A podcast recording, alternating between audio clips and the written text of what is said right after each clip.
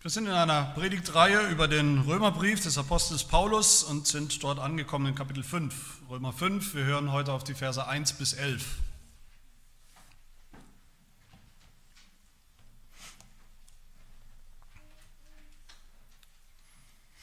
Römer 5 ab Vers 1.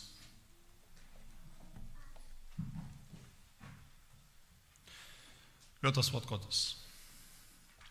Da wir nun aus Glauben gerechtfertigt sind, so haben wir Frieden mit Gott durch unseren Herrn Jesus Christus, durch den wir im Glauben auch Zugang erlangt haben zu der Gnade, in der wir stehen. Und wir rühmen uns der Hoffnung auf die Herrlichkeit Gottes. Aber nicht nur das, sondern wir rühmen uns auch in den Bedrängnissen, weil wir wissen, dass die Bedrängnis standhaftes Ausharren bewirkt. Das standhafte Ausharren aber Bewährung, die Bewährung aber Hoffnung. Die Hoffnung aber lässt nicht zu Schanden werden, denn die Liebe Gottes ist ausgegossen in unsere Herzen durch den Heiligen Geist, der uns gegeben worden ist. Denn Christus ist, als wir noch kraftlos waren, zur bestimmten Zeit für Gottlose gestorben. Nun stirbt kaum jemand für einen Gerechten, für einen Wohltäter entschließt sich vielleicht jemand zu sterben, Gott aber beweist seine Liebe zu uns dadurch, dass Christus für uns gestorben ist, als wir noch Sünder waren. Wie viel mehr nun werden wir, nachdem wir jetzt durch sein Blut gerechtfertigt worden sind, durch ihn vor dem Zorn errettet werden? Denn wenn wir mit Gott versöhnt worden, versöhnt worden sind durch den Tod seines Sohnes, als wir noch Feinde waren, wie viel mehr werden wir als Versöhnte gerettet werden durch sein Leben? Aber nicht nur das, sondern wir rühmen uns auch Gottes durch unseren Herrn Jesus Christus, durch den wir jetzt die Versöhnung empfangen haben.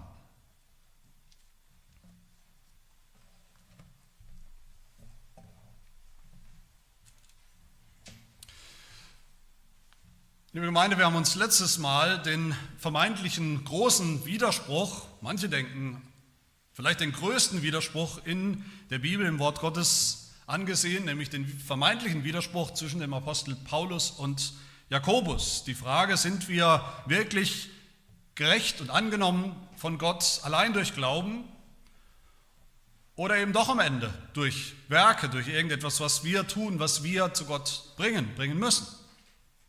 Und wir haben gesehen, das ist eigentlich das ist ganz eindeutig ein Scheinwiderspruch, der sich völlig in Luft auflöst. Es gibt nicht den geringsten Widerspruch zwischen den beiden. Im Gegenteil, sie sind in völliger Harmonie. Sie sind in der Harmonie, in der Harmonie zwischen einem ganz einfachen, schlichten Glauben und Vertrauen auf Jesus Christus einerseits, einem Vertrauen, einen Glauben, der uns rettet, voll und ganz rettet, für immer rettet, schon in dem Moment, wo wir so anfangen zu glauben.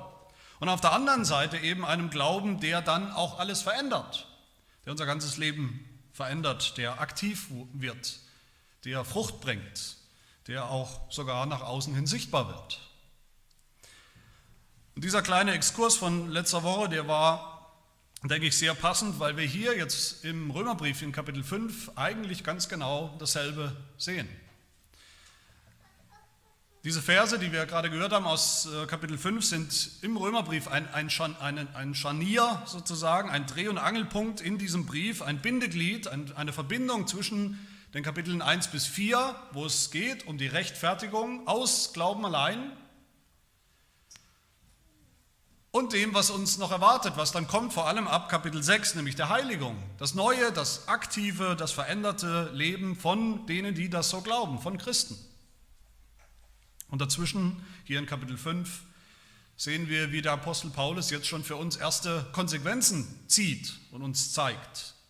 Aus dem Glauben, aus der Rechtfertigung. Er zeigt uns schon Früchte und Folgen für jeden, der so glaubt.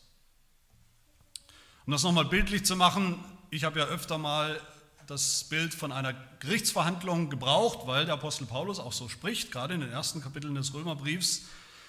Und Paulus spricht hier jetzt in Kapitel 5 nicht mehr von dem Moment, wo wir als Sünder sozusagen gerade vor dem Richter stehen, der jetzt dabei ist, das Urteil zu verkünden über uns.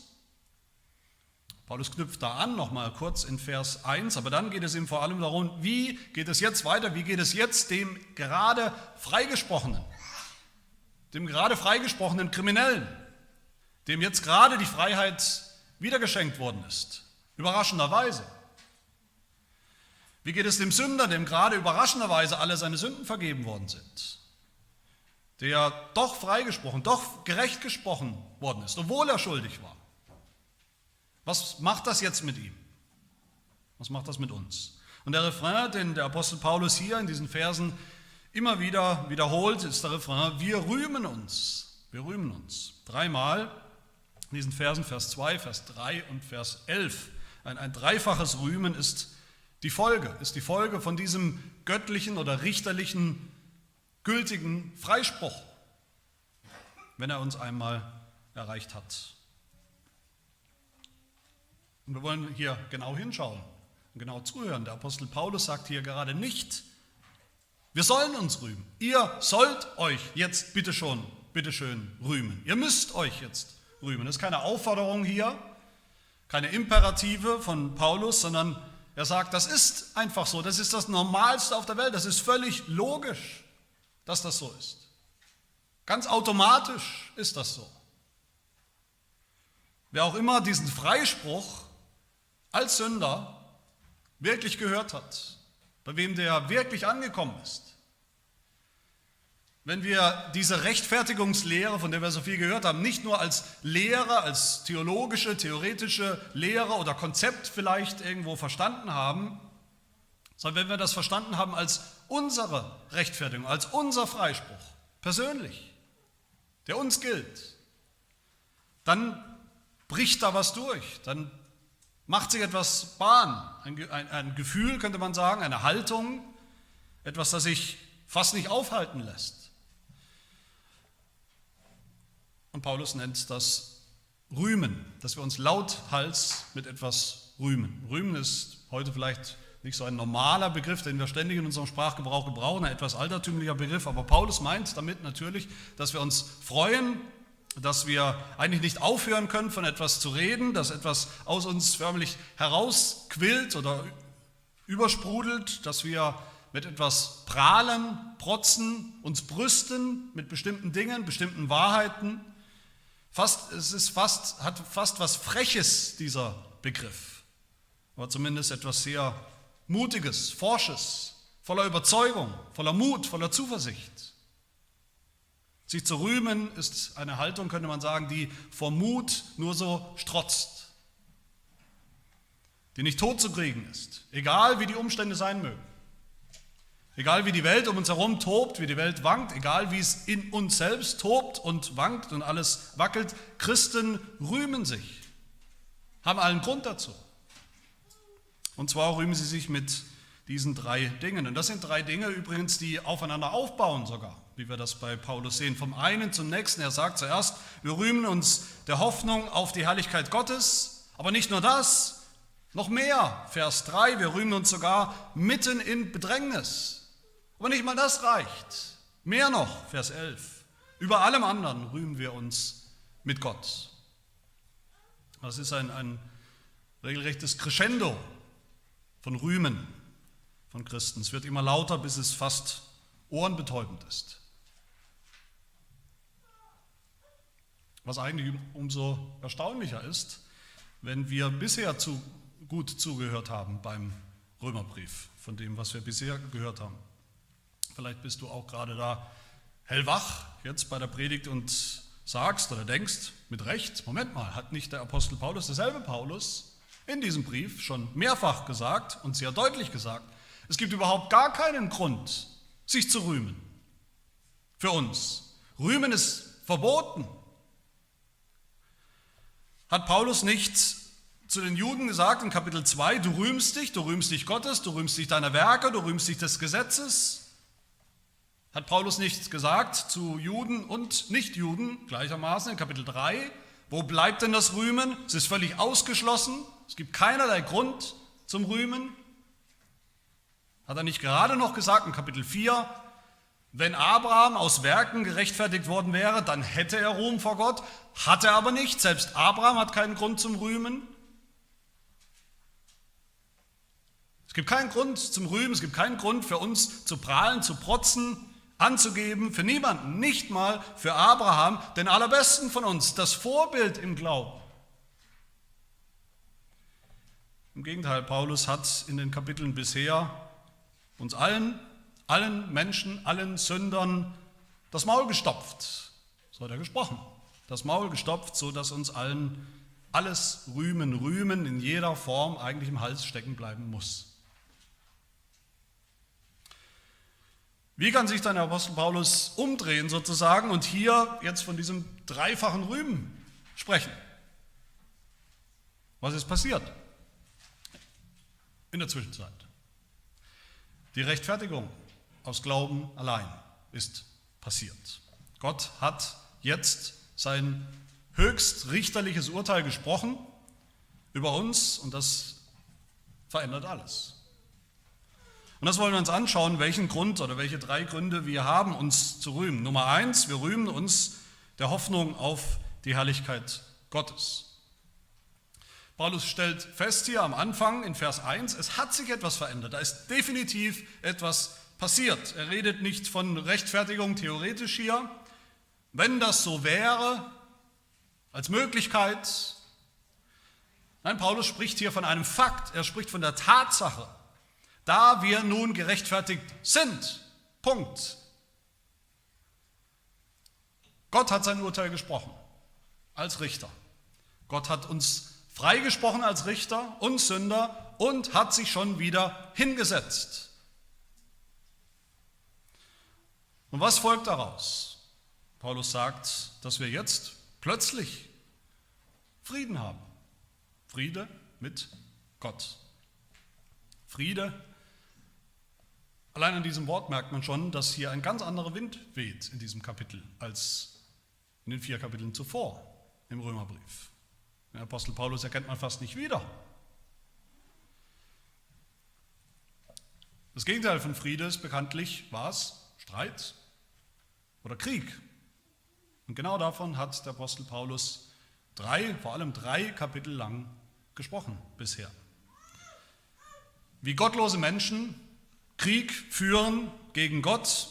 Er hat gesprochen vom Abfall von Gott, vom Aufstand der Menschen gegen Gott, vom Putschversuch der Geschöpfe gegen ihren Schöpfer, dem Versuch, den Schöpfer zu entmachten, ihm seines Amtes zu entheben, ihn einfach für null und nichtig, nicht existent zu erklären. Vom Versuch, Gottes gute Schöpfung, Schöpfungsordnungen insgesamt aufzulösen.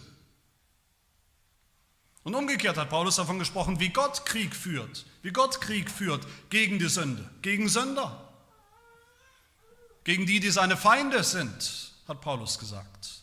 In diesem Krieg, in diesem kosmischen Krieg. Wir haben gehört von, seinem, von Gottes Unvorstellbaren, von seinem brachialen, von seinem tödlichen Zorn, der entbrannt ist.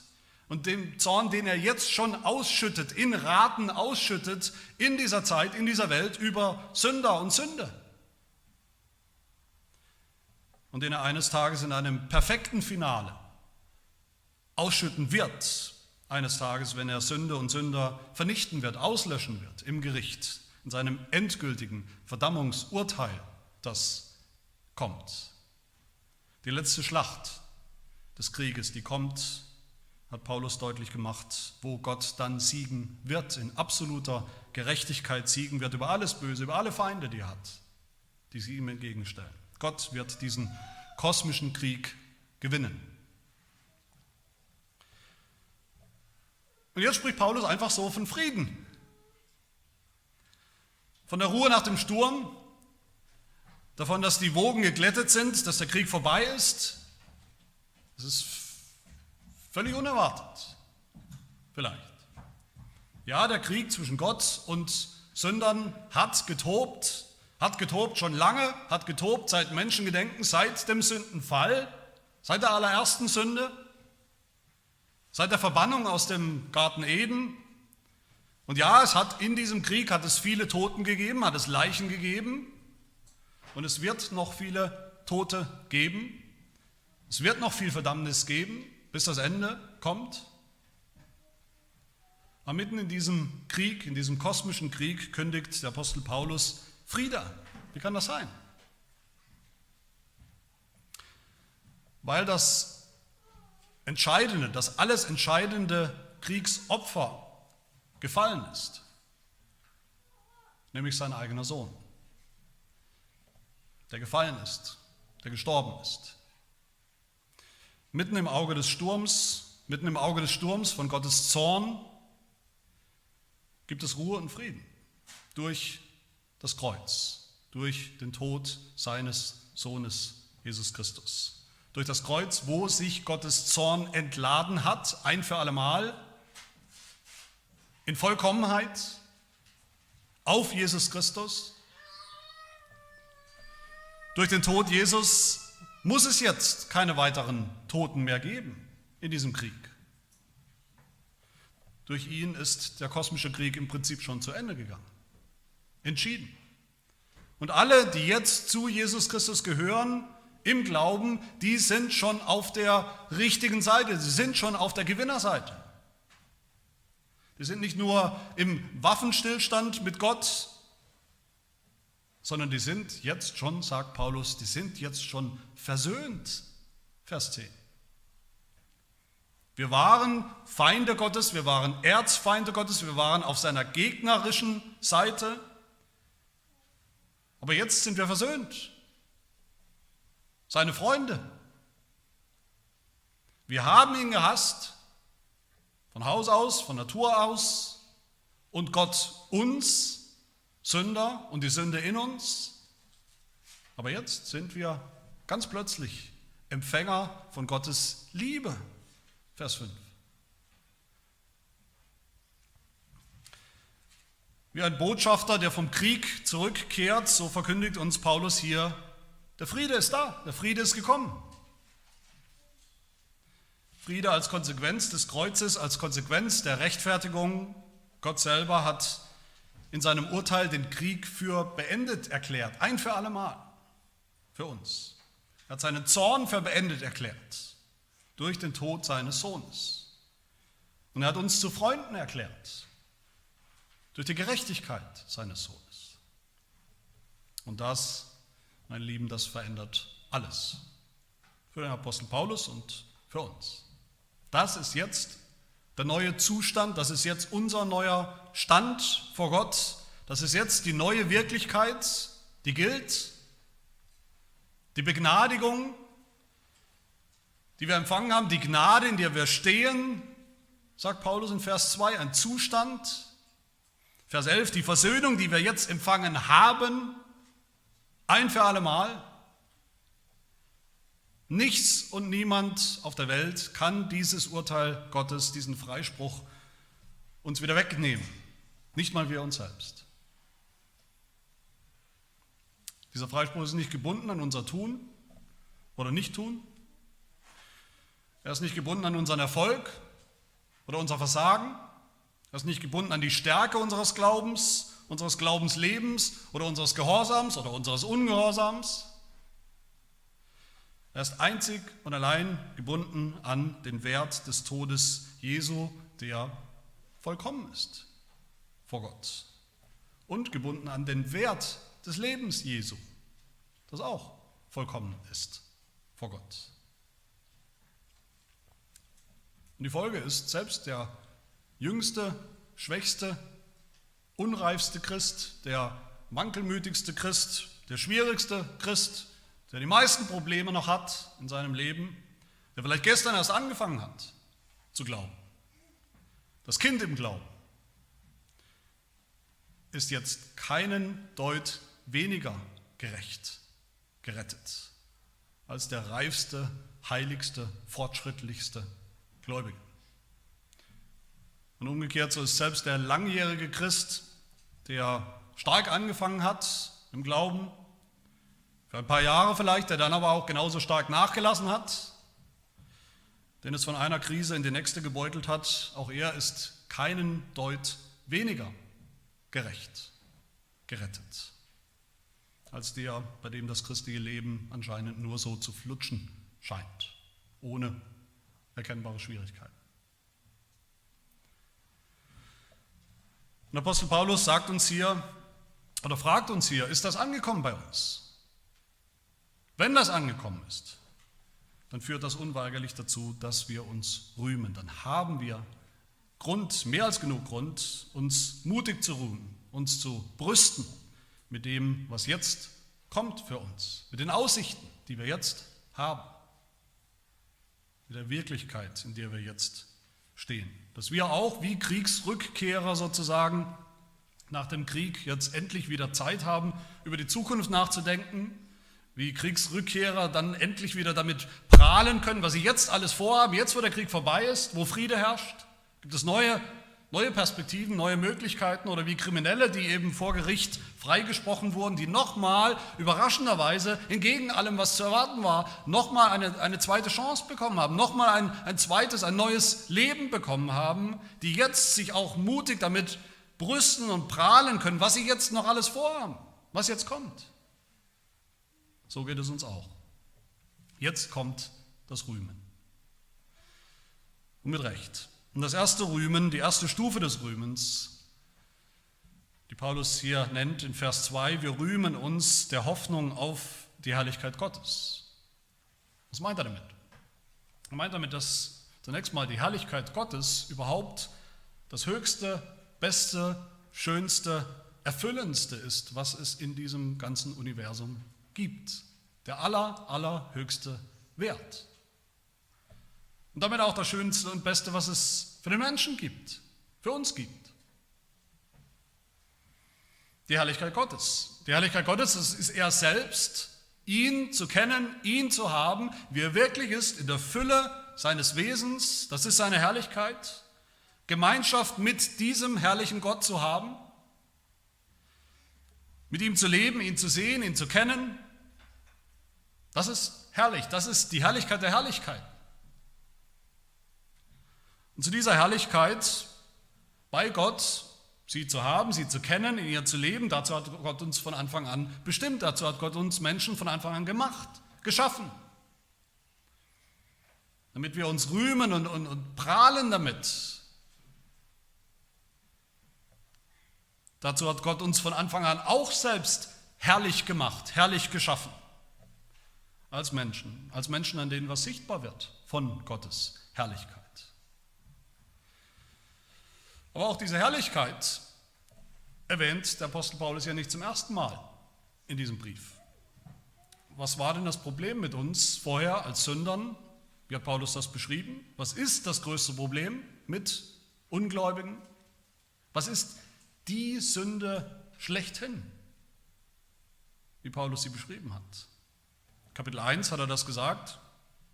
Sie haben, Vers 23, sie haben die Herrlichkeit des unvergänglichen Gottes vertauscht mit einem Bild. Mit einem Bild, mit einem Bild, das dem vergänglichen Menschen, den Vögeln und vierfüßigen und kriechenden Tieren gleicht. Sie haben die Herrlichkeit des Gottes, den es gibt, vertauscht mit der Unherrlichkeit von einem gemachten Gott, den es gar nicht gibt, einem selbstgemachten Gott. Und die Folge davon hat Paulus auch genannt in Kapitel 3, Vers 23, alle haben gesündigt und verfehlen die Herrlichkeit, die sie bei Gott haben sollten, für die sie bestimmt waren, für die sie gemacht waren. Und damit haben wir auch unsere eigene Herrlichkeit verloren, sagt Paulus dort. Wie Gott uns eigentlich geschaffen hat, herrlich als seine Ebenbilder geschaffen hat, sagt Paulus, im Grunde sind wir alle geworden wie die Tiere. Durch und durch unherrlich, verkehrt, pervers, blind für Herrlichkeit. Aber jetzt, heute, sagt Paulus hier, weil ihr jetzt gerechtfertigt, gerecht gesprochen seid, dürft ihr euch rühmen, dürft ihr euch wieder rühmen, dürft ihr mutig prahlen und protzen damit, dass ihr jetzt wieder Hoffnung haben dürft auf die Herrlichkeit Gottes. Dass ihr euch wieder gehört, dass er sie wiederfindet, dass Gott sie wiederherstellen wird für euch. Dass er selbst seine Herrlichkeit, wieder eure Sehnsucht, euer Begehren, euer Wunsch, euer Ziel wird für alle Ewigkeit im Himmel. Aber nicht nur das, sondern dass Gott auch an euch selbst, euch Menschen, in eurem Leben, in eurem Wesen Herrlichkeit wiederherstellt. Noch sehen wir ganz andere Dinge, wenn wir auf uns schauen, auch als Gläubige auf uns schauen. Da sehen wir jede Menge Unherrlichkeit in unserem Leben. Da sehen wir jede Menge Unvollkommenheit, da sehen wir immer noch jede Menge Sünde, da sehen wir den Kampf, wir kennen den Kampf mit der Sünde, wir kennen die Angst, wir kennen die Versuchung, dass wir vielleicht doch versagen. Das sieht oft sehr, sehr unherrlich aus, was wir da sehen in unserem eigenen Leben, im Leben von Christen. Und das wird eine ganze Weile noch so bleiben. Das wird mehr oder weniger unser ganzes Leben hier so bleiben. Aber trotzdem rühmen wir uns schon. Trotzdem dürfen wir jetzt wieder und neu mutig prahlen und protzen mit dieser Hoffnung auf die Herrlichkeit Gottes, die wir bekommen, bekommen werden, sehen werden, genießen werden die dann in Herrlichkeit, wenn wir darin sind, angekommen sind, abfärben wird auf uns, sodass wir auch durch und durch herrlich sein werden, am Ziel, vollendet. Und warum können wir das uns so rühmen? Weil diese Hoffnung kein Wunschdenken ist.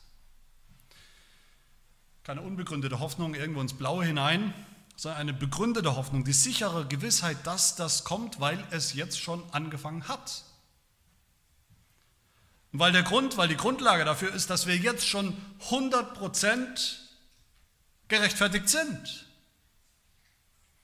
woran sich nichts mehr ändern wird. Und eine Regel, die gilt, ist, all die, die hundertprozentig gerechtfertigt sind, die werden auch hundertprozentig verherrlicht in der Herrlichkeit. Alle. Oh, Paulus will das sogar noch überbieten mit einem zweiten Rühmen. Man könnte fragen, was kann es überhaupt Besseres geben als das erste? Als dass wir uns jetzt schon rühmen können der Herrlichkeit Gottes. Und Paulus sagt, und das ist mein zweiter Punkt, er sagt es in Vers 3, nicht nur das, sondern wir rühmen uns auch, wir rühmen uns sogar jetzt unserer Bedrängnisse mitten in Bedrängnis. Was sind Bedrängnisse? Warum überhaupt Bedrängnisse?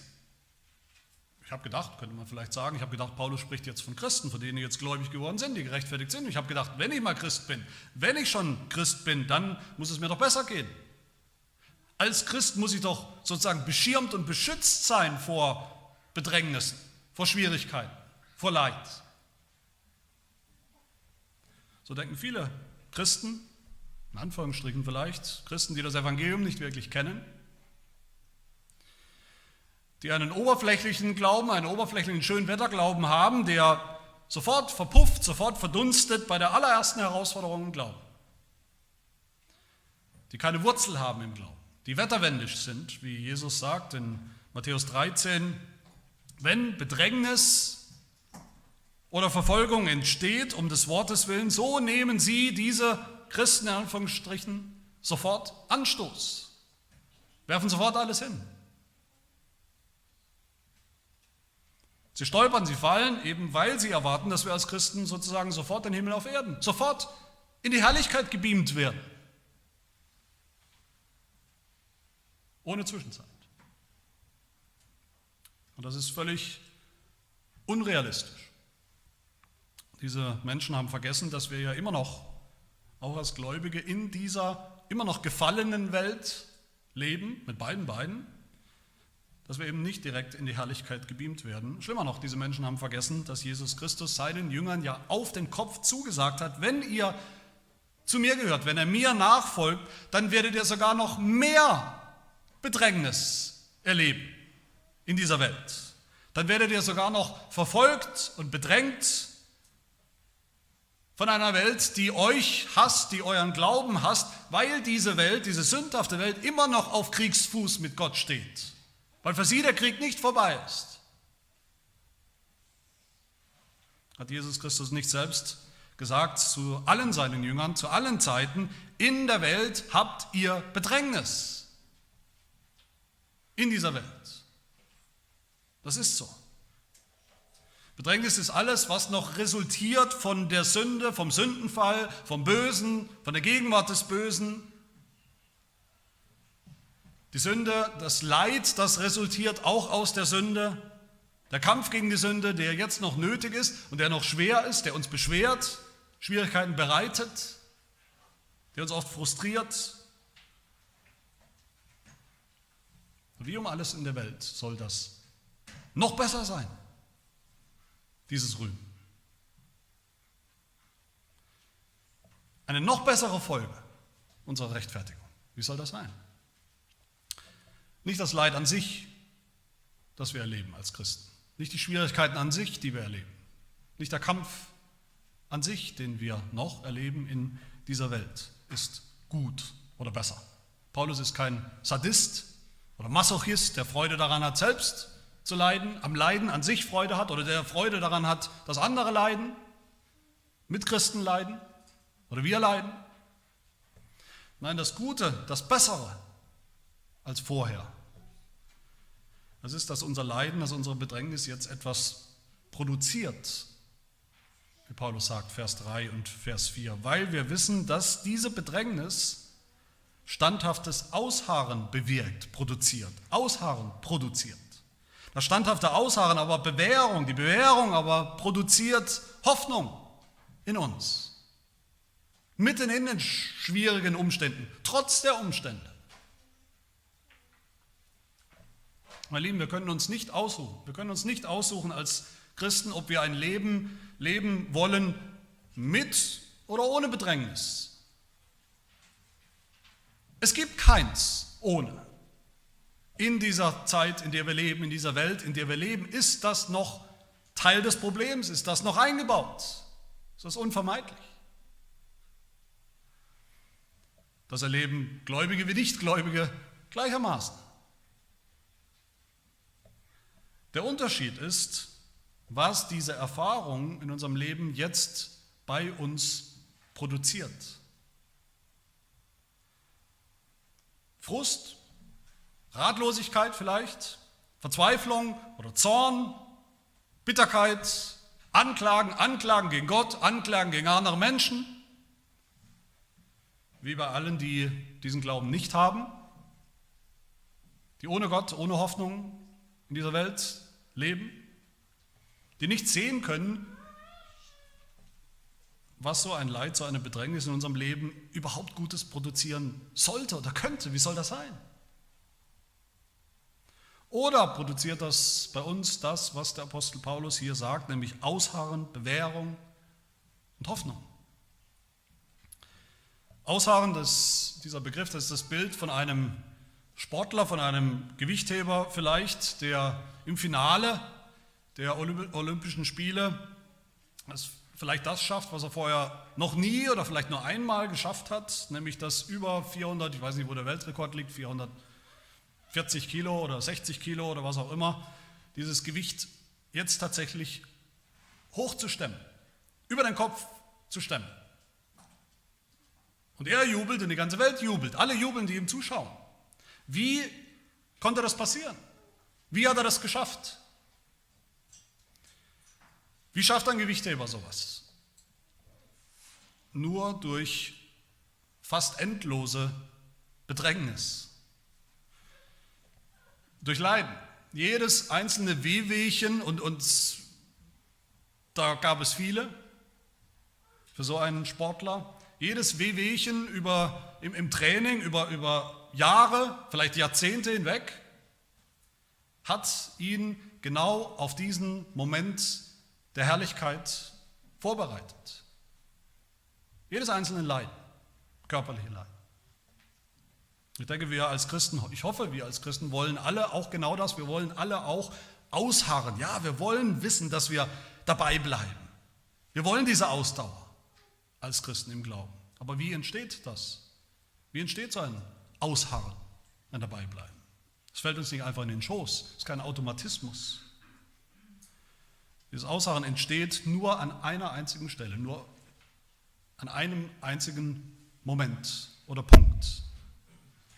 Nämlich genau da, wo dieses Ausharren, wo diese Geduld, dieses Dabeibleiben, diese Leidensfähigkeit hart auf die Probe gestellt wird. Nur da. Jede Prüfung, jede solche Prüfung, die Prüfung des Glaubens, jede Schwäche, die wir erleben, auch das tausendste Mal, wo uns das Gewicht, das wir versuchen zu stemmen, wieder vor die Füße fällt, wir wieder scheitern daran, wo wir es wieder nicht gestemmt bekommen, so unangenehm uns das erscheint, und es erscheint uns immer unangenehm und irgendwo sinnlos in unserem Leben, es frustriert uns in dem Moment. Ein Christ weiß, hier ist Gott am Werk bei mir, gerade jetzt. Und das führt dazu, dass da etwas wächst, dass da etwas zunimmt, dass da ein Muskel wächst, ein geistlicher Muskel wächst, der Muskel des Glaubens wächst, dass da Geduld wächst, dass da dieses Ausharren wächst, das wir vorher nicht hatten und das wir so gerne hätten und das wir brauchen. So ein Ausharren, das produziert dann, sagt Paulus als nächstes bei uns Gläubigen, Bewährung. Bewährung, wörtlich steht ja eigentlich Charakter, Rückgrat einen bestimmten Menschen, der mit Rückgrat, der gefestigt ist im Charakter, der gefestigt in seinem Charakter, in seinem Wesen, dann reagiert auf all die Schwierigkeiten, all die Herausforderungen im Leben, die unseren Glauben noch vielleicht bedrohen oder zumindest in Frage stellen, wo wir anfangen zu zweifeln, anfangen könnte zu zweifeln. Und diese Bewährung, dieser Charakter führt dann, sagt der Apostel, zum letzten, nämlich zur Hoffnung. Und diese Dinge hier, das ist ja eine Kette von, von Dingen, die Paulus uns hier nennt, eine, eine Produktionskette sozusagen von der Bedrängnis zum, zum Ausharren, zur Bewährung in unserem Wesen, in unserem Charakter und bis hin zur Hoffnung. Wir als Gläubige dürfen wissen, der Apostel Paulus sagt es uns hier, diese Kette wird nicht gebrochen. Sie führt uns Schritt für Schritt weiter, sie führt uns Schritt für Schritt zu diesem Ziel. Und deshalb rühmen wir uns. Deshalb rühmen wir uns nicht oder nicht nur oder nicht mal besonders, wenn alles glatt läuft, wenn wir vermeintliche, was auch immer das sein soll, Vorzeigechristen sind, in deren Leben alles glatt zu laufen scheint. Deshalb rühmen wir uns nicht. Das ist eigentlich kein Grund zum Rühmen, sondern wir rühmen uns besonders, wir rühmen uns sogar mitten in den Bedrängnissen. Etwas, was kein Ungläubiger jemals verstehen wird, wie man das tun kann. Und wir sagen, wer will uns scheiden von der Liebe des Christus? Drangsal, Bedrängnis, Angst oder Verfolgung oder Hunger, Blöße, Gefahr oder Schwert? Ist das ein Zeichen, wenn das kommt in meinem Leben, ist das ein Zeichen, dass Gott mich eben doch nicht liebt? Ganz sicher nicht, sagt Paulus. Wir rühmen uns, weil wir wissen, 2. Korinther 4, derselbe Apostel, er schreibt dort, unsere Bedrängnis, die schnell und vorübergehend und leicht ist, verschafft uns dann eine ewige und über alle Maßen gewichtige Herrlichkeit. Jetzt Bedrängnis, ja, aber sie ist eigentlich schnell vorübergehend im Vergleich zu dem, was kommt, was sie produziert. Wir sind diejenigen, die wissen, wer am Ende im Himmel sein wird, wer am Ende in der Herrlichkeit sein wird, nämlich die, von denen es heißt in der Offenbarung, Kapitel 7, Vers 14, das sind die, welche aus der großen Drangsal, aus der großen Bedrängnis dieser Welt gekommen sind, aus der Drangsal des Lebens, was wir hier erleben, vor der Herrlichkeit. Es gibt keinen anderen Weg, es gibt keinen besseren Weg in die Herrlichkeit als den, den der Herr uns führt, durch die Bedrängnis. Und so eine Hoffnung, sagt Paulus dann in Vers 5, lässt uns nicht zu Schanden werden. Sie kann uns nicht enttäuschen. Warum nicht? Er sagt, weil die Liebe Gottes schon in unsere Herzen ausgegossen ist. Was ist das eigentlich für ein Grund, wenn man das so liest? Was, was soll das für eine Begründung sein? Dafür, dass die Hoffnung feststeht, begründet ist. Ganz einfach, der Himmel ist Gottes Herrlichkeit, der Himmel ist Gottes Liebe, ist die Erfahrung der Liebe Gottes in Reinform. Dann, in Zukunft. Aber in Jesus Christus hat Gott für uns, für die Gläubigen sozusagen jetzt schon die, die Distanz zwischen Himmel und Erde, die ja noch besteht, die Trennung, schon aufgehoben. Hat sozusagen Löcher reingebohrt in diese Distanz, in diese Trennung, sodass jetzt schon seine Liebe, Gottes Liebe aus dem Himmel herunterfließt und ausgegossen ist hinein in unsere Herzen. Gottes Liebe, die ewig ist, die nie aufhören wird, hat schon konkret angefangen in unseren Herzen. Sowohl die Liebe von Gott als auch die Liebe, unsere Liebe zu Gott. Und weil wir sie jetzt schon kennen, weil wir sie schon erleben, jetzt schon, deshalb wissen wir, der Rest kommt auch noch. Ganz sicher. Das ist eine Anzahlung, die wir erleben. Und da gibt es keine Enttäuschung.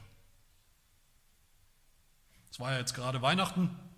Eltern wissen, dass Weihnachten immer so ein Punkt ist, wo es schnell Enttäuschung geben kann, vor allem bei kleinen Kindern, die so ihre Vorstellungen haben, was Weihnachten angeht. Ein kleiner Junge, der sich vielleicht sehnsüchtig das kleine blaue Fahrrad gewünscht hat. Schon letztes Jahr hat er sich es eigentlich gewünscht, letztes Jahr ging es vielleicht schief, aber wünschen kann man sich ja immer wieder.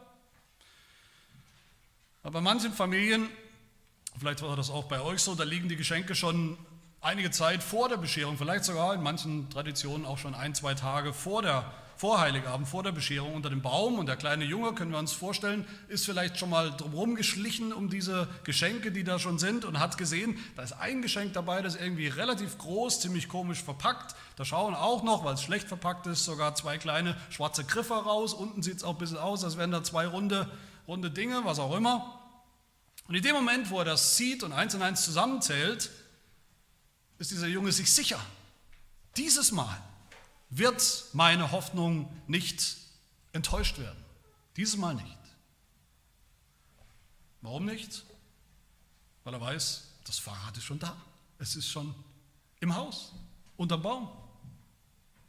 Es kann gar nichts mehr schiefgehen. Mein Lieben, genau das ist die christliche Hoffnung, von der der Apostel Paulus hier spricht. Eine Hoffnung, die nicht grundlos ist. Eine Hoffnung, die besteht inmitten von Schwierigkeiten, von Rückschlägen, von Herausforderungen, von Enttäuschung. Sie ist ja schon da. Gottes Liebe ist schon angekommen in unserem Herzen. Der Himmel ist schon in uns sozusagen, bevor wir jemals in den Himmel kommen. Und der Grund dafür ist eben auch wieder, unsere Rechtfertigung vor Gott ist schon da, ist schon komplett. Wie es unser Heidelberger Katechismus so wunderbar ausdrückt in Frage 52, wo er uns fragt, was bringt es eigentlich, dass Jesus eines Tages, vielleicht in ferner Zukunft erst wiederkommen wird, alles vollenden wird, den Himmel bringen wird auf Erden, uns in den Himmel bringen wird. Was bringt das, diese zukünftige Hoffnung? Und die Antwort im Heidelberger ist, was bringt das? In aller Trübsal und Verfolgung, also Bedrängnis, in aller Bedrängnis darf ich mit erhobenem Haupt aus dem Himmel eben den Richter erwarten, der sich zuvor für mich dem Gericht Gottes gestellt und jetzt schon alle Verurteilungen von mir genommen hat. Das bringt es. Und selbst das ist noch nicht alles.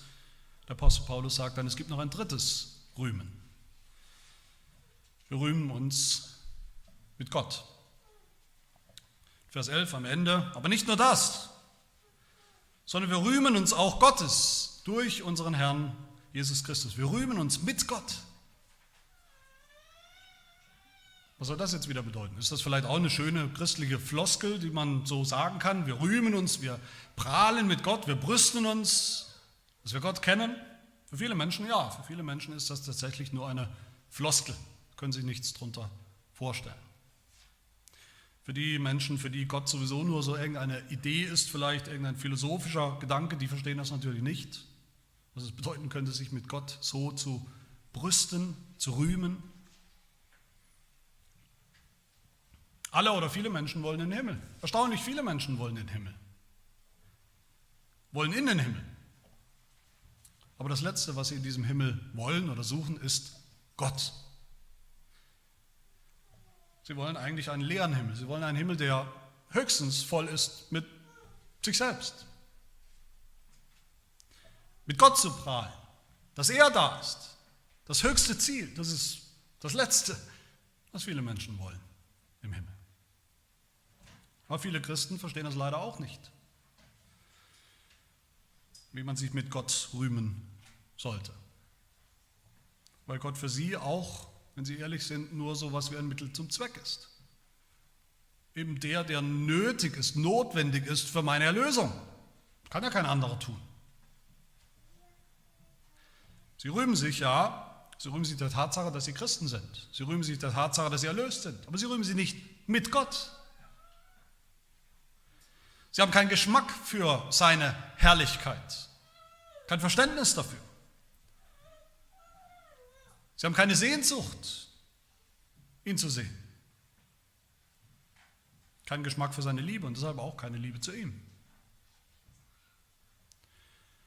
Ihr habt sicher gemerkt, dass ich hier einen Abschnitt übersprungen habe, nämlich die Verse 6 bis 10, aber genau diese Verse sind der Grund, warum Paulus am Ende sagt, wir rühmen uns Gottes. Mit welchem Gott rühmen wir uns denn? Was ist das für ein Gott? Mit dem, der uns hier begegnet, mit dem Gott, der mich liebt. Und woher weiß ich das, dass Gott mich liebt? Das ist eine Frage, die wir uns sicher schon mal gestellt haben, eine Frage, die sich wir oder viele Christen sicher oft stellen. Woher genau weiß ich, dass Gott mich wirklich liebt? Und in bestimmten Situationen fragen wir es uns vielleicht noch dringlicher, existenzieller. Woher weiß ich das? Gibt es einen Beweis dafür, dass Gott mich liebt? Vielleicht, dass es mir immer gut geht, wie gesagt, dass mein christliches Leben, mein Leben im Glauben so, nur so flutscht und ohne Probleme sich abspult, ist das der Beweis, dass Gott mich wirklich liebt? Und was ist dann mit den Schwierigkeiten, wenn sie kommen, mit den Bedrängnissen, wenn sie kommen? Ist das dann doch ein Zeichen, dass Gott mich nicht so richtig liebt? Wenn er mich lieben würde, würde mir es doch gut gehen. Mal ganz allgemein gefragt, diese Frage, woher wissen wir, dass jemand anderes uns liebt? Woher wissen wir eigentlich, dass uns jemand liebt? Wie misst man denn Liebe? Nicht an Emotionen. Emotionen sind schwer, eigentlich unmöglich zu fassen und schon gar nicht zu messen. Emotionen sind oft sowieso trügerisch. Ob mich jemand wirklich liebt, das sehe ich nicht an seinem Gesicht, auch wenn wir manchmal denken. Sondern, woran sehen wir das? Wir sehen es an dem, was der Liebende, der, der sagt, er liebt mich, was er bereit ist für den Geliebten oder die Geliebte zu tun. Daran sehen wir Liebe. An der Distanz, die er bereit ist, für mich zu gehen, sehen wir Liebe. An dem Opfer, das er bereit ist zu bringen. An den Opfern, die er bereit ist zu bringen. Was er alles tun würde für mich. Was er alles tatsächlich tut für mich. Daran sehen wir Liebe. Und was hat Gott getan, um seine Liebe zu dir zu beweisen? Er hat seinen Sohn gegeben für dich. Das wissen wir, dann nicken wir gern kräftig, das kennen wir, ist klar, vertraut, das ist das Evangelium. Klar. Aber was wir oft vergessen ist, wer ist das Ich? Für wen genau hat Gott seinen Sohn gegeben? Wie war ich da, als er das getan hat? Genau da legt der Apostel Paulus seinen Finger drauf. Er sagt, es gibt eine ganz allgemeine Regel hier in Vers 7. Es stirbt schon kaum einer für einen gerechten. Einen gerechten Menschen ist einer, der eben gerade mal, der halt tut, was er tun soll. Der unauffällig lebt. Für so einen, sagt Paulus, würde sowieso schon kaum einer sein Leben lassen. Sterben. Für einen Wohltäter, sagt Paulus dann, entschließt sich vielleicht jemand zu sterben. Menschlich gesprochen ist das verständlich. Für einen Wohltäter in der Gesellschaft schon eher, da würde man eher vielleicht sein Leben opfern für so einen. Auch selten genug. Gott aber, sagt Paulus, Gott ist ganz anders. Gott aber, was hat er getan? Er beweist seine Liebe zu uns dadurch, dass Christus für uns gestorben ist, als wir noch Sünder waren, als wir noch Feinde waren nicht Wohltäter, nicht mal gerecht, nicht mal annähernd getan haben, was wir tun sollten, nicht liebenswert. Ungerechte, Sünder, die noch gestrampelt haben gegen diesen Gott, die ihm noch ins Gesicht gespuckt haben, in dem Moment, die saft- und kraftlos waren, die gottlos waren. Das waren wir. So waren wir. Und da ist Christus für uns gestorben. Als ich noch so war. Nicht als ich angefangen habe, mein Leben aufzuräumen, nicht als ich angefangen habe, gehorsam zu sein, als ich angefangen habe, ein Wohltäter zu sein. Kommt das noch an bei uns, dieser Beweis von Gottes Liebe in seinem Sohn, als wir sind? Ich denke, keiner von uns Vätern hier, die die Väter sind, könnte sich wir können uns überhaupt keinen Grund vorstellen, überhaupt keine Situation vorstellen, wo wir bereit wären, freiwillig bereit wären, irgendeins unserer Kinder herzugeben, aufzuopfern, auch für den wichtigsten Sinn und Zweck nicht. Können wir es uns nicht vorstellen. Nicht für irgendjemanden, nicht mal für die, die wir am meisten lieben. Wir können uns nicht vorstellen, dass es so eine Situation gibt. Wir können uns nicht vorstellen, dass man irgendwas oder irgendjemand lieber, mehr lieben könnte, als wir unsere Kinder lieben. Und Gott? Hat Gott seinen Sohn weniger geliebt als wir unser? Sicher nicht. Gott hat seinen Sohn unendlich mehr geliebt, als wir jemals unsere Söhne lieben könnten. Und trotzdem hat er ihn gegeben für uns. Wenn wir das mal begriffen haben, dann können wir wirklich sagen, jetzt habe ich es verstanden, jetzt ist es angekommen. Er liebt mich wirklich. Es gibt keinen Zweifel daran. Man sieht es an dem, was er getan hat, das Opfer, das er gebracht hat. Dann können wir nicht anders, als uns zu rühmen mit diesem Gott durch unseren Herrn Jesus Christus. Ich hoffe, wir verstehen die Logik hier, die Logik des Apostels Paulus. Zweimal kommt er eigentlich von was Kleinerem zu was Größerem. Vers 8 wenn Gott uns schon genug, genug geliebt hat, dass er seinen Sohn gegeben hat, als wir noch Sünder waren, als wir noch Rebellen waren, als wir noch völlig unliebenswert waren, wie viel mehr, sagt er dann, wie viel sicherer ist uns jetzt seine Liebe, ist uns jetzt seine Rettung und Erlösung, wo wir gerechtfertigt sind, wo wir seine Freunde sind, wo wir seine Kinder sind. Nochmal in Vers 10, wenn Gott uns versöhnt hat, schon mit sich selbst durch den Tod seines Sohnes, als wir noch Feinde waren, wie viel mehr, wie viel sicherer werden wir jetzt als Versöhnte, als Geliebte auch gerettet durch sein Leben, durch das Leben Jesu. Und deshalb, meine Lieben, weil uns die Liebe Gottes schon jetzt so sicher ist, Deshalb rühmen wir uns Gottes, dieses Gottes. Ich möchte euch fragen zum Schluss, ob diese Dinge bei euch ankommen, ob ihr sie kennt, ob wir leben in diesen Wahrheiten. Kennen wir sie nicht nur vom Hören sagen, sondern aus eigener Erfahrung, weil sie bei uns angekommen sind? Oder leben wir eigentlich meistens oder immer ohne diese Dinge, ohne sie zu kennen, ohne sie zu erfahren? Haben wir sie vergessen? Hinken wir hinter ihnen her. Fehlen sie uns. Ein freudloses Leben, ein mutloses Leben, ein ängstliches Leben kommt daher, dass wir diese Dinge vielleicht noch überhaupt gar nicht glauben, noch nie geglaubt haben. Dass wir diese Hoffnung nicht haben. Dass wir nicht wissen, wie es ist, Frieden mit Gott zu haben. Dass wir noch gar nicht glauben, noch gar nicht gerecht gesprochen sind. Aber ein freudloses oder mutloses oder ängstliches Leben gibt es auch als Christen. Und das kommt dann vielleicht daher, dass wir noch nicht wirklich begriffen haben, wie sicher unser Stand vor Gott ist, von dem der Apostel Paulus hier spricht. Wie sicher unser Stand ist. So sicher, dass uns keine Bedrängnis jemals aus der Bahn werfen wird. So sicher, dass uns nichts mehr von der Liebe Gottes trennen und scheiden kann. In der Rechtfertigung nicht als theoretische Lehre, sondern als Erfahrung, als etwas, das wir glauben, das wir wissen, das uns gilt, in dem wir leben, da finden wir mehr als genug Grund, uns so mutig zu rühmen und zu brüsten. Nicht nur einen Grund, sondern gleich drei Gründe. Wie in dem Lied von Paul Gerhardt, das wir auch gleich miteinander singen wollen und auch gerne immer wieder singen. Das Lied ist Gott für mich so drehte, so drehte gleich alles wider mich.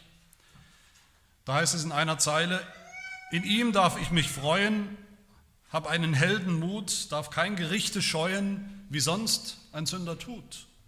Und dieser Heldenmut, das ist genau das, worum es geht. Das ist dieses Rühmen. Die Freude, die Zuversicht, die Gott uns schenkt, die Hoffnung auf seine Herrlichkeit, das Rühmen selbst mitten in unserem Leiden und das Rühmen mit Gott selbst. Ein Rühmen, das wir heute haben und das zunehmen darf und zunehmen wird bis zum Ziel bei dem, mit dem wir uns jetzt schon rühmen. Amen. Wir beten.